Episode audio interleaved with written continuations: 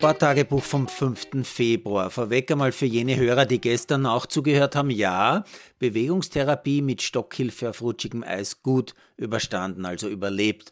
Aber leider tut mir jetzt wirklich jede Phase meines geschundenen Körpers weh. Wir waren nämlich nur neun Spieler, heißt im Eishockey bekanntlich Höchststrafe, kein Wechselspieler. Na, stehe mal eineinhalb Stunden auf dem Eis in diesen bockigen Schuhen. Ja, auch wenn man, so wie ich, hauptsächlich tatsächlich steht und nur vor lauter Ehrgeiz dann doch der Scheibe nachläuft, wenn's nach Torchance riecht. Das ist alles so anstrengend, können wirklich nur Menschen verstehen, die das schon einmal gemacht haben. Und auch nur Menschen, die es gesehen haben, können wahrscheinlich verstehen, dass mich das heutige Fußballmatch von Mallorca gegen Real Madrid, also spanische Liga, ziemlich aufgeregt hat. Klar, als Real-Fan, der ich früher mal war, könnte man sagen, passt schon. Aber ich glaube, wenn du heute Mallorca-Fan warst, dann warst du im Minutentakt nahe dem Wutinfarkt. Und ich könnte die verstehen die das erlebt haben. Denn Mallorca macht ein frühes Tor und ab dann pfeift der Schiedsrichter wirklich jede Kleinigkeit gegen die Mallorquiner und für Real. Dadurch wird die Partie immer hitziger und je länger Mallorca 1-0 führt, desto frustrierter und unsportlicher werden die Real-Millionenstars. 20 Minuten vor Schluss kommen übrigens bei Real die zwei Deutsch sprechenden, also Groß und Alaba ins Spiel. Zu diesem Zeitpunkt hätte aber zum Beispiel ein Übersicht bewahrender Schiedsrichter schon längst bemerken müssen, dass Rüdiger bei jeden Unsportlichkeit dabei ist, ununterbrochen provoziert und falsch schindet, als wäre das sein Beruf. Ganz ehrlich, ich habe schon seit Jahren keinen unsportlicheren Spieler auf einem Fußballfeld gesehen wie Herrn Rüdiger im Realdress. Dass Real einen Elfer vergibt und dann tatsächlich 0 zu 1 verliert, ist irgendwie wohl das Gerechte an diesem mallorquinischen Fußballnachmittag.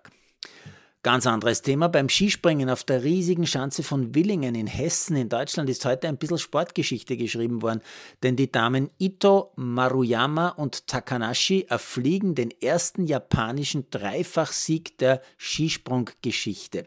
Vor dem Heimweltcup in Hinzenbach wird Chiara Kreuzer fünfte, Eva Pinkelnick 13. und Hanna Wiegele schafft mit Platz 15 ihr bestes Weltcup-Ergebnis ihrer noch jungen Karriere. Bei den Männern war der Bewerb dann eine reine Regenlotterie, nur einem war das völlig wurscht. Graneröd führt schon nach dem ersten Durchgang mit 10 Punkten, am Ende sind es dann sogar 20 Punkte, die zum Sieg führen. Bester Österreicher heute Fettner als Vierter. Ja, und der für mich spannendste Bewerb war der zweite Event der nordischen Kombinierer in Oberstdorf heute. Franz Josef Rehrl, der auf der Tourneeschanze dem Rest der Welt um die Ohren fliegt, geht mit einer ganzen Minute Vorsprung in die Loipe.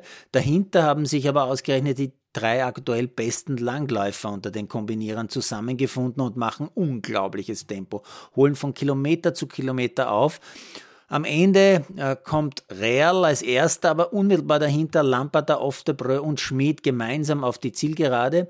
Und wie es halt so ist, der deutsche Schmid gewinnt. Real rettet Rang 3, Lamperter 4., Rettenecker 5., 8. Fritz 9. Seidel. Als Team ist Österreich die nordische Mannschaft der Stunde. Das Gegenteil ist übrigens äh, beim Tennisteam der Fall. Die Herren Team, Novak, Erler und Miedler verlieren in der Davis Cup Qualifikationsrunde gegen Kroatien. Wir sind dafür ein Land der Kombinierer, wie gerade gesagt, und ein Land der Rodler natürlich. Team Österreich gewinnt beim Weltcup in Altenberg den Staffelbewerb. Für die, die selten ORF schauen und daher die gefühlte Unzahl an WM-Trailern echt noch nicht gesehen haben, am Montag geht's los mit der Ski-WM. Damenkombi ab 11 Uhr, am Dienstag schon die Herrenkombi und am Mittwochnachmittag beginnt dann schon die Biathlon-WM in Oberhof in Deutschland mit der Mixstaffel. Es wird, das steht fest, eine ereignisreiche Sportwoche.